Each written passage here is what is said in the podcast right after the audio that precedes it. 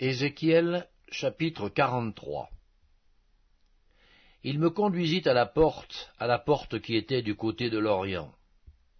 Et voici, la gloire du Dieu d'Israël s'avançait de l'Orient. Sa voix était pareille au bruit des grandes eaux, et la terre resplendissait de sa gloire. Cette vision était semblable à celle que j'avais eue lorsque j'étais venu pour détruire la ville. Et ces visions étaient semblables à celles que j'avais eues près du fleuve du Kébar. Et je tombai sur ma face. La gloire de l'Éternel entra dans la maison par la porte qui était du côté de l'Orient. Alors l'Esprit m'enleva et me transporta dans le parvis intérieur. Et voici, la gloire de l'Éternel remplissait la maison. J'entendis quelqu'un qui me parlait depuis la maison, et un homme se tenait près de moi. Il me dit, Fils de l'homme, c'est ici le lieu de mon trône, le lieu où je poserai la plante de mes pieds. J'y habiterai éternellement au milieu des enfants d'Israël. La maison d'Israël et ses rois ne souilleront plus mon saint nom par leur prostitution et par les cadavres de leurs rois sur leur haut lieu. Ils mettaient leur seuil près de mon seuil, leurs poteaux près de mes poteaux, et il n'y avait qu'un mur entre moi et eux. Ils ont ainsi souillé mon saint nom par les abominations qu'ils ont commises. C'est pourquoi je les ai consumés dans ma colère. Maintenant, ils éloigneront de moi leur prostitution et les cadavres de leurs rois, et j'habiterai éternellement au milieu d'eux. Toi, fils de l'homme, montre ce temple à la maison d'Israël, qu'ils en mesurent le plan et qu'ils rougissent de leurs iniquités. S'ils rougissent de toute leur conduite, faites-leur connaître la forme de cette maison, sa disposition, ses issues et ses entrées, tous ses desseins et toutes ses ordonnances, tous ses desseins et toutes ses lois. Mets-en la description sous leurs yeux, afin qu'ils gardent tous ses desseins et toutes ses ordonnances, et qu'ils s'y conforment dans l'exécution. Telle est la loi de la maison. Sur le sommet de la montagne, tout l'espace qu'elle doit occuper est très saint. Voilà donc la loi de la maison. Voici les mesures de l'autel, d'après les coudées dont chacune était d'un palme plus longue que la coudée ordinaire. La base avait une coudée de hauteur et une coudée de largeur, et le rebord qui terminait son contour avait un empan de largeur. C'était le support de l'autel. Depuis la base sur le sol jusqu'à l'encadrement inférieur, il y avait deux coudées et une coudée de largeur. Et depuis le petit jusqu'au grand encadrement, il y avait quatre coudées et une coudée de largeur. L'autel avait quatre coudées, et quatre cornes s'élevaient de l'autel. L'autel avait douze coudées de longueur, douze coudées de largeur, et formait un carré par ses quatre côtés. L'encadrement avait quatorze coudées de longueur sur quatorze coudées de largeur à ses quatre côtés. Le rebord qui terminait son contour avait une demi-coudée. La base avait une coudée tout autour, et les degrés étaient tournés vers l'Orient. Il me dit, Fils de l'homme, ainsi parle le Seigneur l'Éternel. Voici les lois au sujet de l'autel, pour le jour où on le construira, afin d'y offrir les holocaustes et d'y répandre le sang. Tu donneras aux sacrificateurs, aux Lévites, qui sont de la postérité de Tsadok, et qui s'approchent de moi pour me servir, dit le Seigneur l'Éternel, un jeune taureau pour le sacrifice d'expiation. Tu prendras de son sang, et tu en mettras sur les quatre cornes de l'autel, sur les quatre angles de l'encadrement, et sur le rebord qui l'entoure. Tu purifieras ainsi l'autel, et tu en feras l'expiation. Tu prendras le taureau expiatoire, et on le brûlera dans un lieu réservé de la maison, en dehors du sanctuaire. Le second jour, tu offriras en expiation un bouc sans défaut. On purifiera ainsi l'autel comme on l'aura purifié avec le taureau. Quand tu auras achevé la purification, tu offriras un jeune taureau sans défaut et un bélier du troupeau sans défaut. Tu les offriras devant l'Éternel. Les sacrificateurs jetteront du sel sur eux, et les offriront en holocauste à l'Éternel. Pendant sept jours tu sacrifieras chaque jour un bouc comme victime expiatoire. On sacrifiera ainsi un jeune taureau et un bélier du troupeau, l'un et l'autre sans défaut. Pendant sept jours, on fera l'expiation et la purification de l'autel, et on le consacrera. Lorsque ces jours seront accomplis, dès le huitième jour, et à l'avenir, les sacrificateurs offriront sur l'autel vos holocaustes et vos sacrifices d'action de grâce. Et je vous serai favorable, dit le Seigneur, l'Éternel.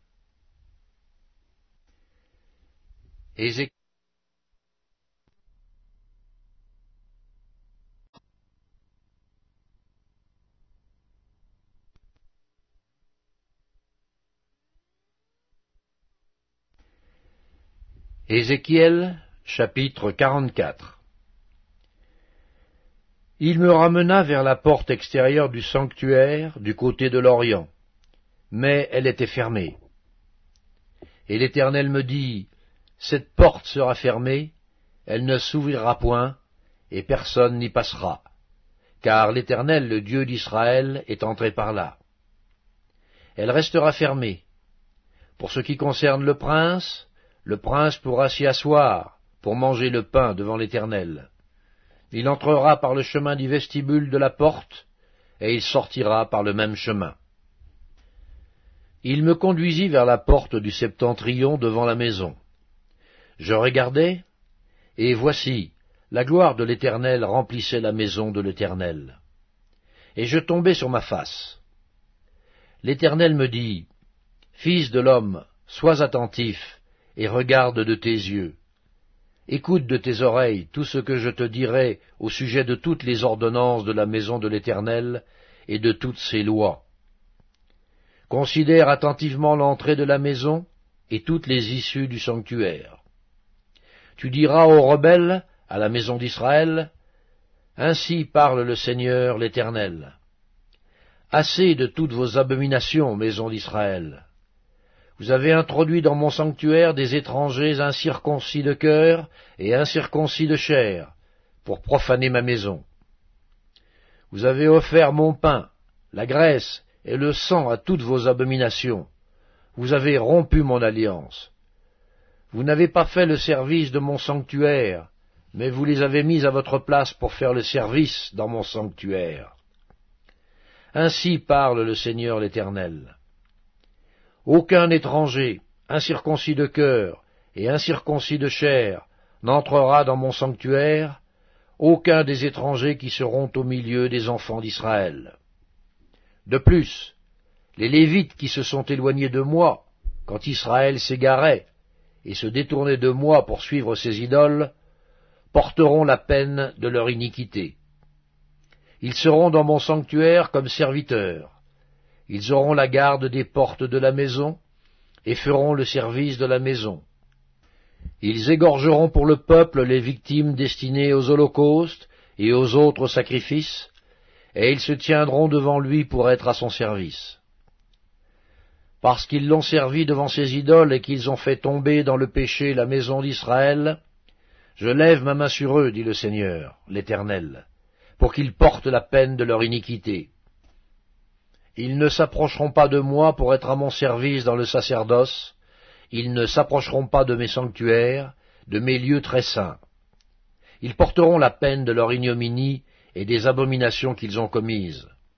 Je leur donnerai la garde de la maison, et ils en feront tout le service et tout ce qui doit s'y faire. Mais les sacrificateurs, les Lévites fils de qui ont fait le service de mon sanctuaire quand les enfants d'Israël s'égaraient loin de moi, ceux-là s'approcheront de moi pour me servir, et se tiendront devant moi pour m'offrir la graisse et le sang, dit le Seigneur l'Éternel. Ils entreront dans mon sanctuaire, ils s'approcheront de ma table pour me servir, ils seront à mon service. Lorsqu'ils franchiront les portes du parvis intérieur, ils revêtiront des habits de lin, ils n'auront sur eux rien qui soit en laine, quand ils feront le service aux portes du parvis intérieur et dans la maison. Ils auront des tiares de lin sur la tête, et des caleçons de lin sur leurs reins. Ils ne se ceindront point de manière à exciter la sueur. Lorsqu'ils sortiront pour aller dans le parvis extérieur, dans le parvis extérieur vers le peuple. Ils ôteront les vêtements avec lesquels ils font le service, et les déposeront dans les chambres du sanctuaire. Ils en mettront d'autres, afin de ne pas sanctifier le peuple par leurs vêtements. Ils ne se raseront pas la tête, et ne laisseront pas non plus croître leurs cheveux, mais ils devront couper leurs chevelures. Aucun sacrificateur ne boira du vin lorsqu'il entrera dans le parvis intérieur. Ils ne prendront pour femme ni une veuve, ni une femme répudiée, mais ils prendront des vierges de la race de la maison d'Israël. Ils pourront aussi prendre la veuve d'un sacrificateur. Ils enseigneront à mon peuple à distinguer ce qui est saint de ce qui est profane. Ils lui feront connaître la différence entre ce qui est impur et ce qui est pur. Ils seront juges dans les contestations, et ils jugeront d'après mes lois. Ils observeront aussi mes lois et mes ordonnances dans toutes mes fêtes, et ils sanctifieront mes sabbats. Un sacrificateur n'ira pas vers un mort, de peur de se rendre impur. Il ne pourra se rendre impur que pour un père, pour une mère, pour un fils, pour une fille, pour un frère et pour une sœur qui n'était pas mariée. Après sa purification, on lui comptera sept jours.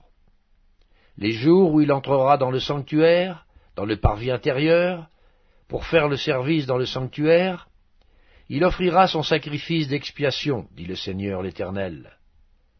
Voici l'héritage qu'ils auront. C'est moi qui serai leur héritage. Vous ne leur donnerez point de possession en Israël. Je serai leur possession. Ils se nourriront des offrandes, des sacrifices d'expiation et de culpabilité. Et tout ce qui sera dévoué par interdit en Israël sera pour eux. Les prémices de tous les fruits, et toutes les offrandes que vous présenterez par élévation appartiendront au sacrificateur. Vous donnerez au sacrificateur les prémices de votre pâte, afin que la bénédiction repose sur votre maison. Les sacrificateurs ne mangeront d'aucun oiseau et d'aucun animal mort ou déchiré. Ézéchiel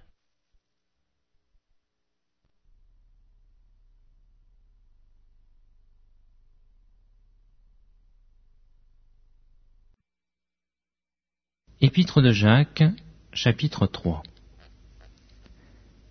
Mes frères, qu'il n'y ait pas parmi vous un grand nombre de personnes qui se mettent à enseigner, car vous savez que nous serons jugés plus sévèrement. Nous bronchons tous de plusieurs manières, mais si quelqu'un ne bronche point en parole, c'est un homme parfait, capable de tenir tout son corps en bride. Si nous mettons le mort dans la bouche des chevaux pour qu'ils nous obéissent, nous dirigeons aussi leur corps tout entier. Voici, même les navires qui sont si grands et que poussent des vents impétueux sont dirigés par un très petit gouvernail au gré du pilote. De même, la langue est un petit membre et elle se vante de grandes choses. Voici, comme un petit feu peut embraser une grande forêt, la langue aussi est un feu. C'est le monde de l'iniquité. La langue est placée parmi nos membres souillant tout le corps et enflammant le cours de la vie, étant elle-même enflammée par la géhenne. Toutes les espèces de bêtes et d'oiseaux, de reptiles et d'animaux marins sont domptés et ont été domptés par la nature humaine. Mais la langue, aucun homme ne peut la dompter. C'est un mal qu'on ne peut réprimer. Elle est pleine d'un venin mortel. Par elle nous bénissons le Seigneur notre Père, et par elle nous maudissons les hommes faits à l'image de Dieu. De la même bouche sortent la bénédiction et la malédiction. Il ne faut pas, mes frères, qu'il en soit ainsi. La source fait-elle jaillir par la même ouverture l'eau douce et l'eau amère? Un figuier, mes frères, peut-il produire des olives ou une vigne des figues? De l'eau salée ne peut pas non plus produire de l'eau douce. Lequel d'entre vous est sage et intelligent Qu'il montre ses œuvres par une bonne conduite avec la douceur de la sagesse. Mais si vous avez dans votre cœur un zèle amer et un esprit de dispute, ne vous glorifiez pas et ne mentez pas contre la vérité.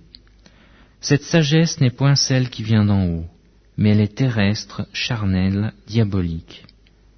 car là il y a un zèle amer et un esprit de dispute, il y a du désordre et toutes sortes de mauvaises actions. La sagesse d'en haut est premièrement pure, ensuite pacifique, modérée, conciliante, pleine de miséricorde et de bons fruits, exempte de duplicité, d'hypocrisie. Le fruit de la justice est semé dans la paix par ceux qui recherchent la paix.